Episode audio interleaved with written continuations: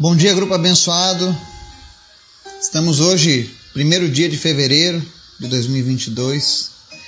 Entramos no nosso 22 segundo mês consecutivo com estudos da palavra de Deus e orações diárias. Talvez você diga 22 meses é pouca coisa, mas eu eu quero falar para você que isso é um presente do Senhor podermos estar esses 22 meses juntos, estudando a palavra de Deus, orando, intercedendo, melhorando a cada dia através da palavra dele, sendo alimentados pelo Senhor. Isso é um presente de Deus. Muitos gostariam dessa oportunidade e não tiveram. É por isso que é tão importante a gente estar aqui juntos. E sempre motivando, inspirando as pessoas que nos ouvem a continuarem, a perseverarem. Nós podemos ver um, um raio de luz, de esperança para essa pandemia. Eu creio nisso. E ainda que surjam outras doenças, outras enfermidades maiores do que essa, todavia o nosso Deus não mudará continuaremos andando com Ele e passaremos qualquer coisa que tivermos que passar. Porque a nossa força não vem de nós mesmos, vem do nosso Senhor. E quem tem acompanhado conosco desde o início, e eu lembro das pessoas que, os primeiros que chegaram nesse grupo, e estão conosco até hoje, eu tenho certeza que Deus fez grandes mudanças. Deus transformou a sua vida. Se você tem dado ouvidos à palavra dele, com toda certeza, qualquer pessoa que der ouvido à voz de Deus vai ter a sua vida transformada. Deus nunca deixa de responder ou de agir. Amém? Hoje nós vamos dar o nosso estudo sobre segunda carta de Paulo aos Coríntios, no capítulo 4, onde Paulo fala que nós somos o tesouro em vasos de barro.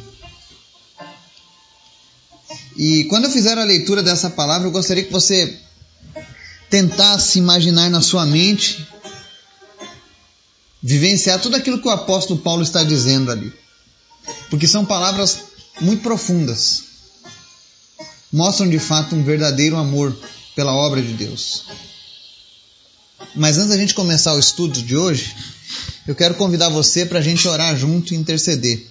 Em especial, quero apresentar hoje a vida do seu Roseno. Sofreu um acidente fraturou as pernas, clavícula. E o nosso irmão Ismael está com ele lá no hospital, que ele também foi fazer uma cirurgia ontem. E tem orado junto com ele e pediu que a gente estivesse orando pelo seu Roseno, pela recuperação plena dele. Amém? Vamos orar? Obrigado, Senhor, por mais esse mês que se inicia. Pela certeza que nós temos que, haja o que houver, o teu Espírito Santo está à frente e lá na cruz todas as nossas batalhas foram vencidas pelo Senhor. Que nós tenhamos essa certeza no decorrer desse mês, desse ano, de que o Senhor é conosco todos os dias. Obrigado, Jesus. Que apresento, Senhor, cada vida deste grupo, cada família, cada pessoa que nos ouve, cada país onde chega essa mensagem. Que Teu Espírito Santo esteja falando esses corações trazendo esperança para aquele que está triste, renovando as expectativas para esse ano. Em nome de Jesus, Pai. Vem também trazendo cura, trazendo libertação, trazendo salvação para cada pessoa. Em especial te apresento a vida do seu Roseno. Visita ele agora, Espírito Santo, e toca agora, Senhor, no seu corpo, e meu Deus, em nome de Jesus, que haja uma recuperação milagrosa. Que ele não corra nenhum risco de vida. Também te apresento o Roy, que está entubado. Nós te pedimos, Pai, no nome de Jesus, dá uma segunda chance para cada uma dessas pessoas. E que eles possam, Deus, conhecer o teu amor. Que eles possam experimentar a tua salvação. Te apresento também, Deus, a vida do seu Justino. Nós oramos pela completa recuperação dele, Pai. Ainda que a medicina diga que isso não é possível, ainda que, que a situação que ele se encontra mostre que isso não é uma realidade, todavia, Senhor, pela fé, a tua palavra diz: pela fé nós trazemos a realidade a algo que ainda não existe. E nós trazemos a realidade hoje, Senhor. Algo que não existe aqui ainda nessa terra, que é a cura do seu Justino. Mas que no teu reino já existe, Pai. Então, em nome de Jesus, assim como tu restaurou Nabucodonosor depois de sete anos, restaura, Senhor, o seu Justino nessa manhã, em nome de Jesus. Nós damos ordem agora, cérebro, volte a funcionar da maneira como funcionava antes. Consciência, retorne agora em nome de Jesus. Órgãos comecem a funcionar, sistema imunológico comece a trabalhar agora. E em nome de Jesus, não importa quanto tempo ele passou acamado, que a restauração do Senhor venha sobre ele, Pai. Em nome de Jesus. Restaura também, meu Deus, a saúde do Marcelo.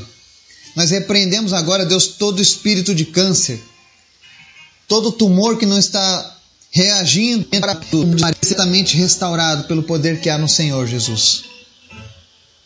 Visita agora todos aqueles que lutam contra o câncer, contra o Covid, problemas respiratórios diversos, em nome de Jesus, sejam curados, em nome de Jesus. Mas em especial, Senhor, fala conosco através da tua palavra. Nos ensina, Pai nós queremos te ouvir. Nós não queremos apenas uma leitura da tua palavra nessa manhã, mas nós queremos a tua presença viva nos nossos corações, nas nossas mentes, porque nós precisamos do teu alimento diário, Senhor. Fala conosco, Senhor. Nós te damos agora total liberdade, Espírito Santo de Deus. Toma a nossa mente, o nosso coração. Nós renunciamos o nosso ego, a nossa vontade mas nós queremos te experimentar em um nível maior de profundidade, Senhor. Nós não queremos ser religiosos, apenas fazendo uma leitura todos os dias, mas nós queremos um relacionamento real contigo, Jesus. Nós te autorizamos, Espírito Santo de Deus, a falar conosco de uma maneira poderosa nessa manhã, em nome de Jesus.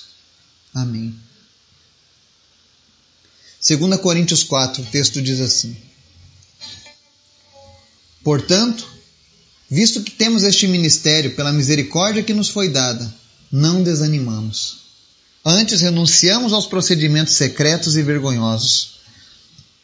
Não usamos de engano, nem torcemos a palavra de Deus.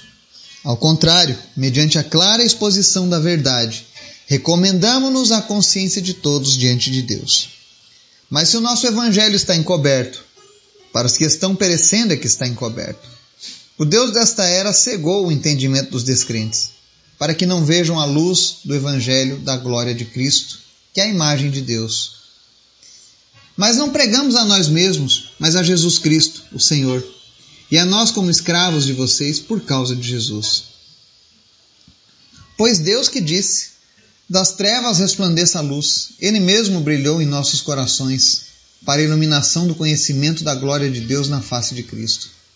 Mas temos esse tesouro em vasos de barro, para mostrar que o poder que a tudo excede provém de Deus e não de nós. De todos os lados somos pressionados, mas não desanimados. Ficamos perplexos, mas não desesperados. Somos perseguidos, mas não abandonados. Abatidos, mas não destruídos. Trazemos sempre em nosso corpo o morrer de Jesus para que a vida de Jesus também seja revelada em nosso corpo. Pois nós, que estamos vivos, somos sempre entregues à morte por amor a Jesus, para que a sua vida também se manifeste em nosso corpo mortal, de modo que em nós a tua morte, mas em vocês a vida. Está escrito: Cri, por isso falei. Com esse mesmo espírito de fé nós também cremos e por isso falamos porque sabemos que aquele que ressuscitou o Senhor Jesus dentre os mortos também nos ressuscitará com Jesus e nos apresentará com vocês. Tudo isso é para o bem de vocês, para que a graça, que está alcançando um número cada vez maior de pessoas, faça que transbordem as ações de graças para a glória de Deus. Por isso não desanimamos. Embora exteriormente estejamos a desgastar-nos, interiormente estamos sendo renovados dia após dia pois os nossos sofrimentos leves e momentâneos estão produzindo para nós uma glória eterna. que pesa mais do que todos eles. Assim fixamos os olhos, não naquilo que se vê, mas no que não se vê. Pois o que se vê é transitório, mas o que não se vê é eterno. Amém? Nós vemos aqui essa carta de Paulo, tremendamente profunda, aonde ele coloca, ele exterioriza o seu coração diante das pessoas.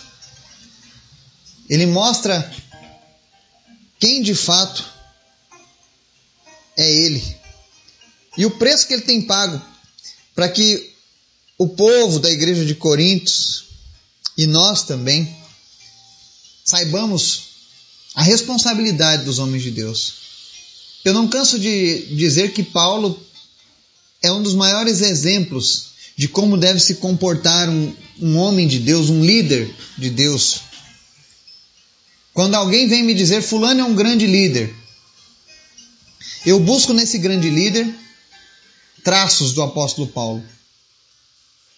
Se ele tiver um bom número desses traços no seu caráter, no seu perfil, eu digo, realmente é um homem de Deus, é um líder de Deus. Porque Paulo mostra a diferença daqueles que se convidam para aqueles que são chamados por Deus para fazer essa obra. E eu acho tremendo isso. E ele começa nos versos 2, aqui 5 e 6, falando que a seriedade dele era tanta que ele nunca adulterou a mensagem de Deus. Nunca torceu o evangelho a seu bel prazer, como alguns já faziam naquele tempo, quiçá hoje.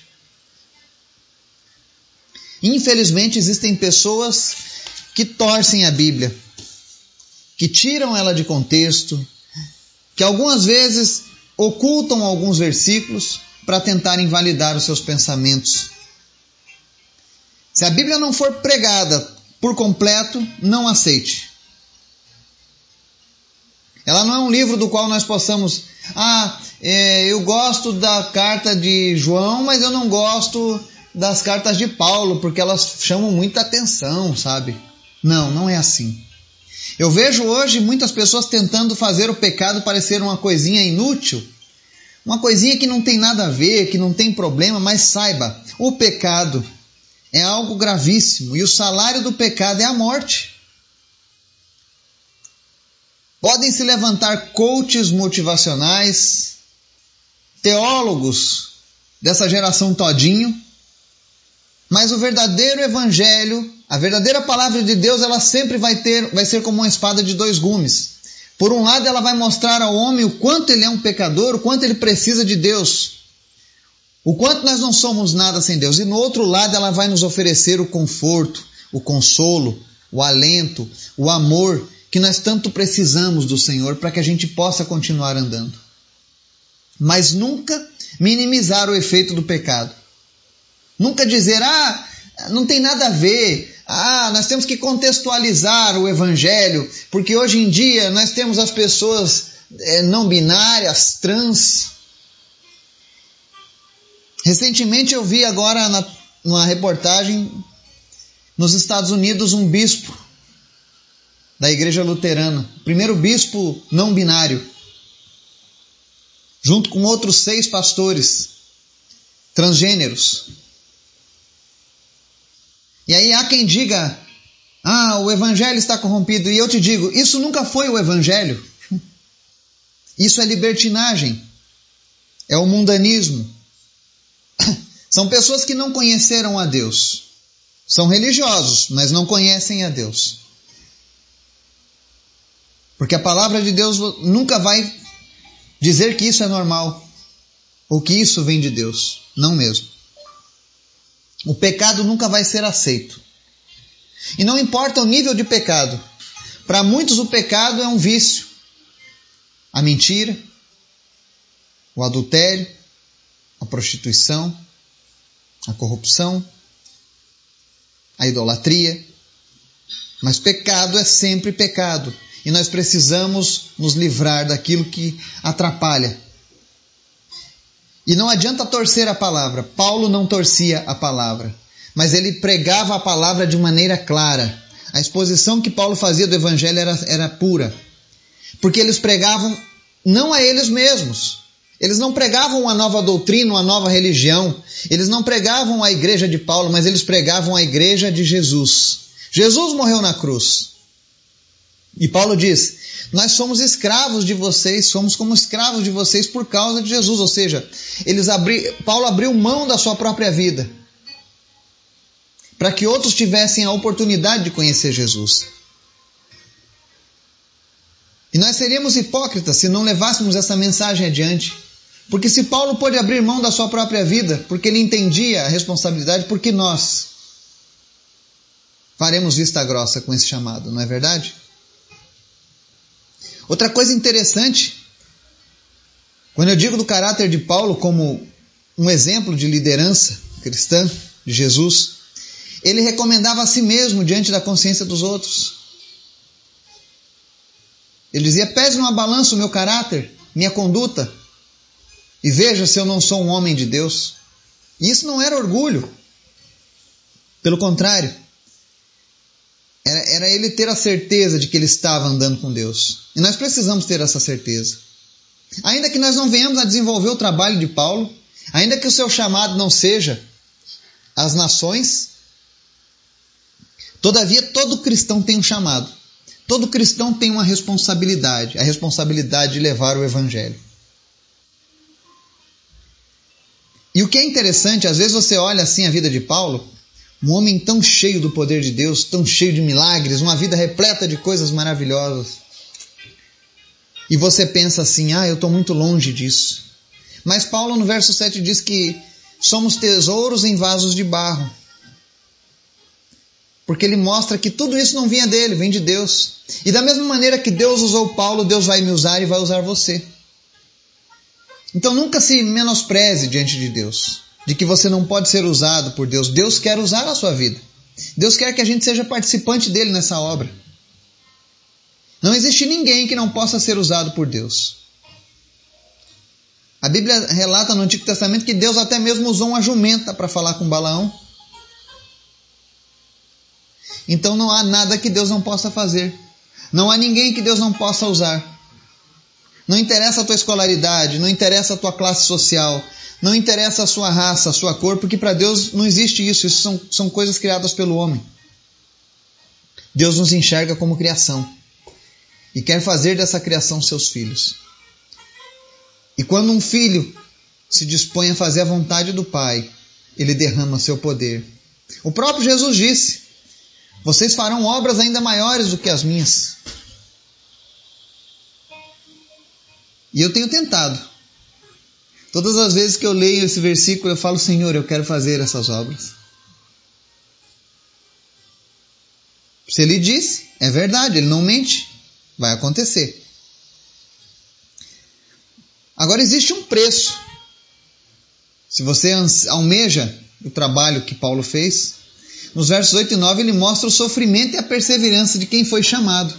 Ele diz: de todos os lados somos pressionados, mas não desanimados, perplexos, mas não desesperados, perseguidos, mas não abandonados, abatidos, mas não destruídos. É aquela história do a gente enverga, mas não quebra.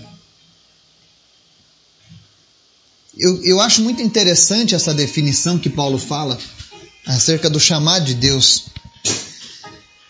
Porque muitas vezes eu vejo pessoas que se autonomeiam ah, eu acho que eu vou ser um padre, eu acho que eu vou ser um pastor, eu acho que eu vou ser um líder de, de uma igreja, de umas pessoas. Por quê? Você tem chamado? Ah, mas eu acho que eu levo jeito para isso. Isso não é uma questão de levar jeito, é de ser chamado por Deus. Porque quem vai para essa vida de verdade, chamado por Deus, nem sempre o caminho vai ser de rosas, pelo contrário, vão ser de espinhos.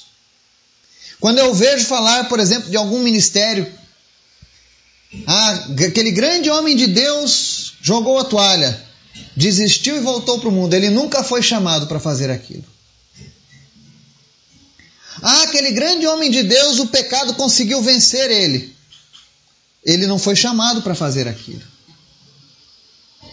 Porque Deus capacita os seus chamados. Paulo aguentava a pressão.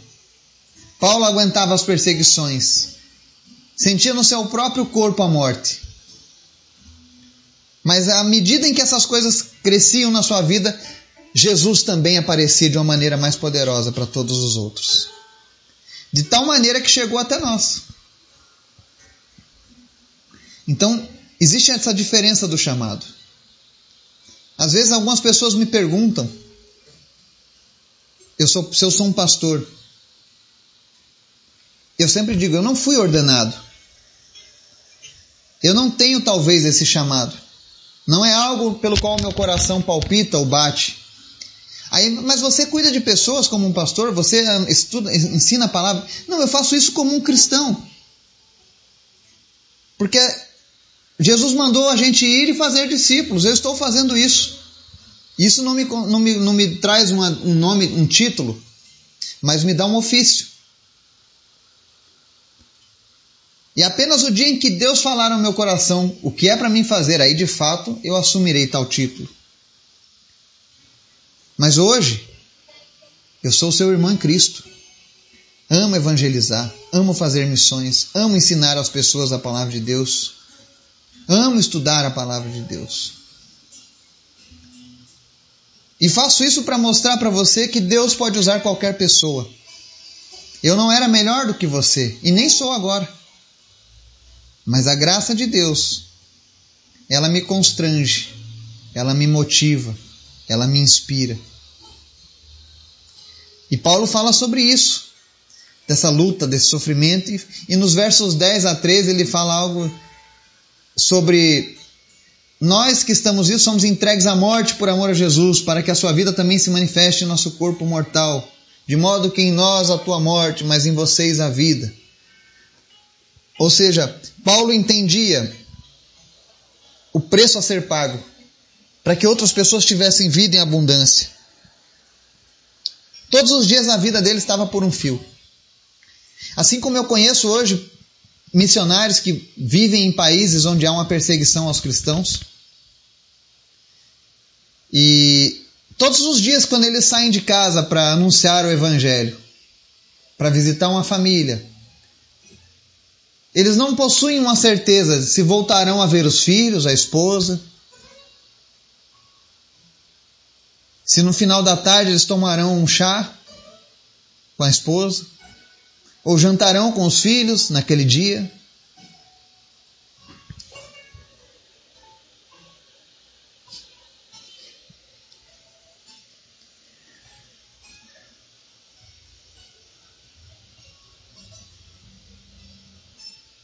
Perdoem, mas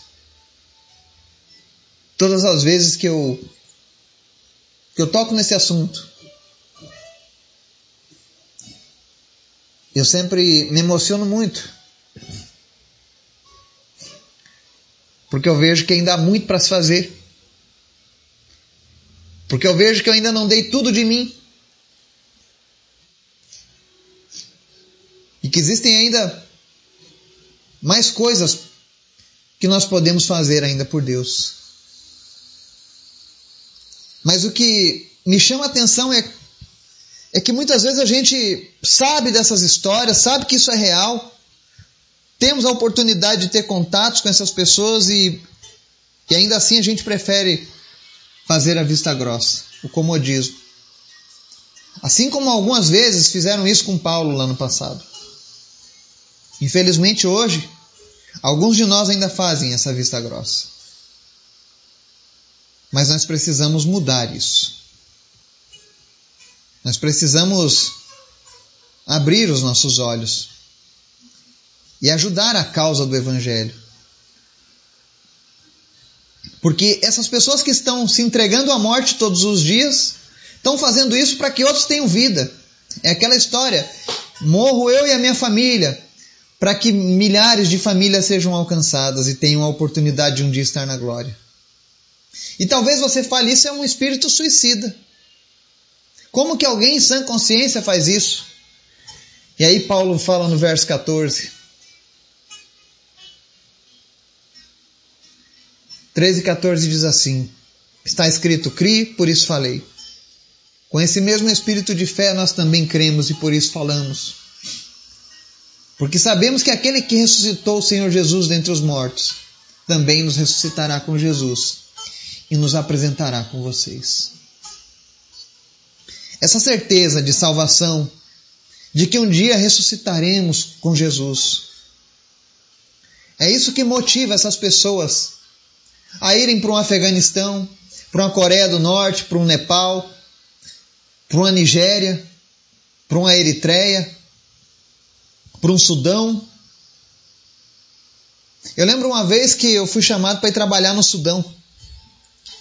Trabalhava com informática. Implantar um sistema para alguns brasileiros que tinham fazenda lá no Sudão. E na época estava tendo uma guerra civil entre os, os islâmicos e os cristãos. Então, eles estavam matando muitos cristãos. E eu lembro que eu cheguei em casa e contei para minha esposa que tinha essa possibilidade de eu ir para o Sudão trabalhar com informática. E naquela hora eu comecei a chorar muito. Porque eu conheço a intensidade do chamado de Deus na minha vida. Eu não consigo ir para um lugar e não falar de Jesus para as pessoas. E eu sabia que quando eu chegasse lá no Sudão, Ainda que eu estivesse indo para trabalhar, secularmente eu preciso do trabalho. Mas o, aquilo que Deus colocou espiritualmente no meu coração é muito mais forte do que isso. E eu sabia que nos horários vagos, nos momentos que eu não estivesse trabalhando, eu iria estar evangelizando pessoas, falando de Jesus para essas pessoas. E cedo ou tarde, poderia não voltar.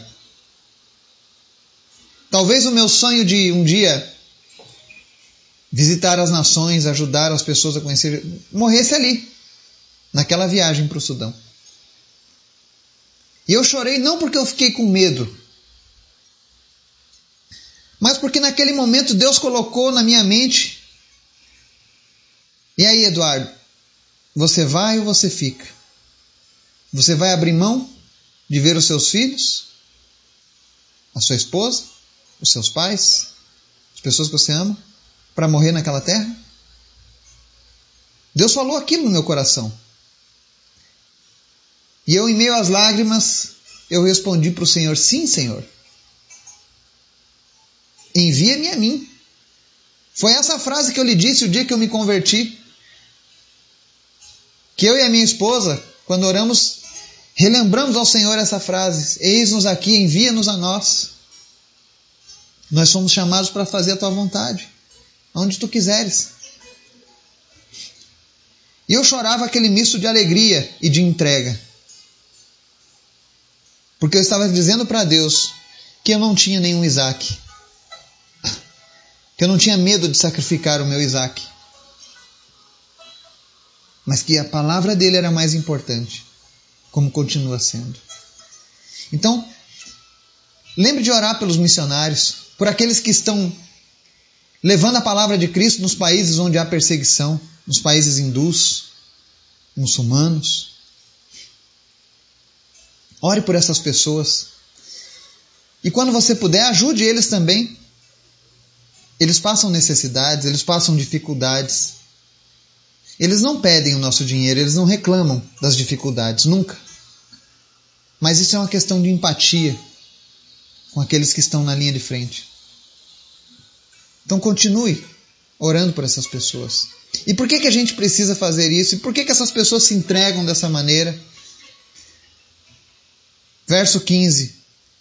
Tudo isso é para o bem de vocês, para que a graça que está alcançando um número cada vez maior de pessoas faça que transbordem as ações de graça para a glória de Deus. Por isso não desanimamos.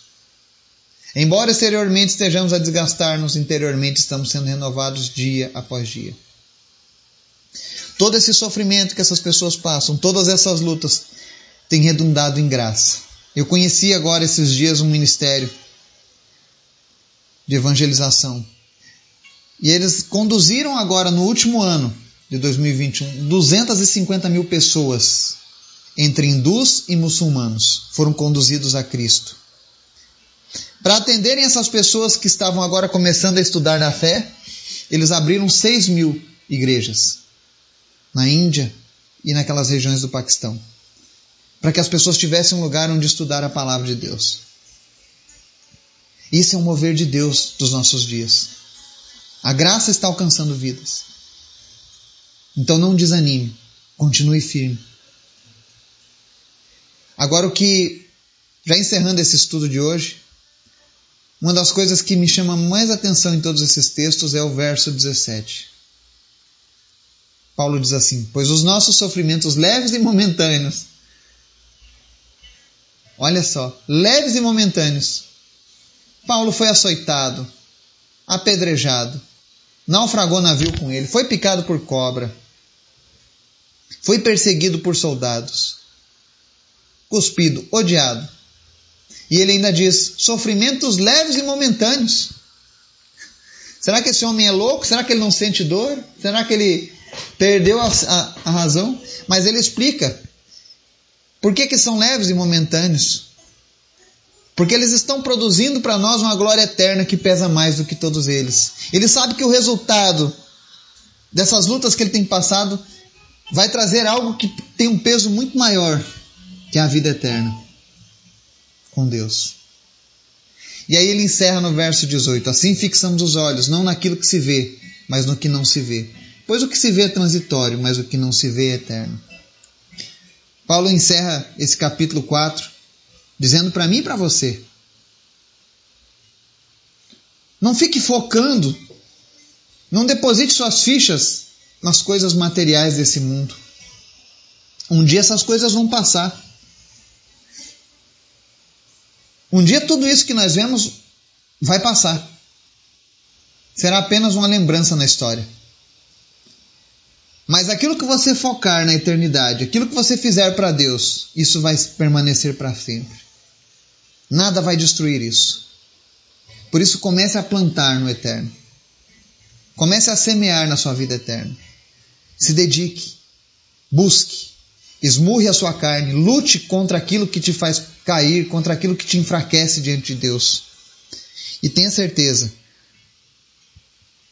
você vai ter uma certeza no seu coração, assim como Paulo, que ainda que você venha a partir, todavia, um dia nós ressuscitaremos com Cristo e passaremos a eternidade ao lado dele.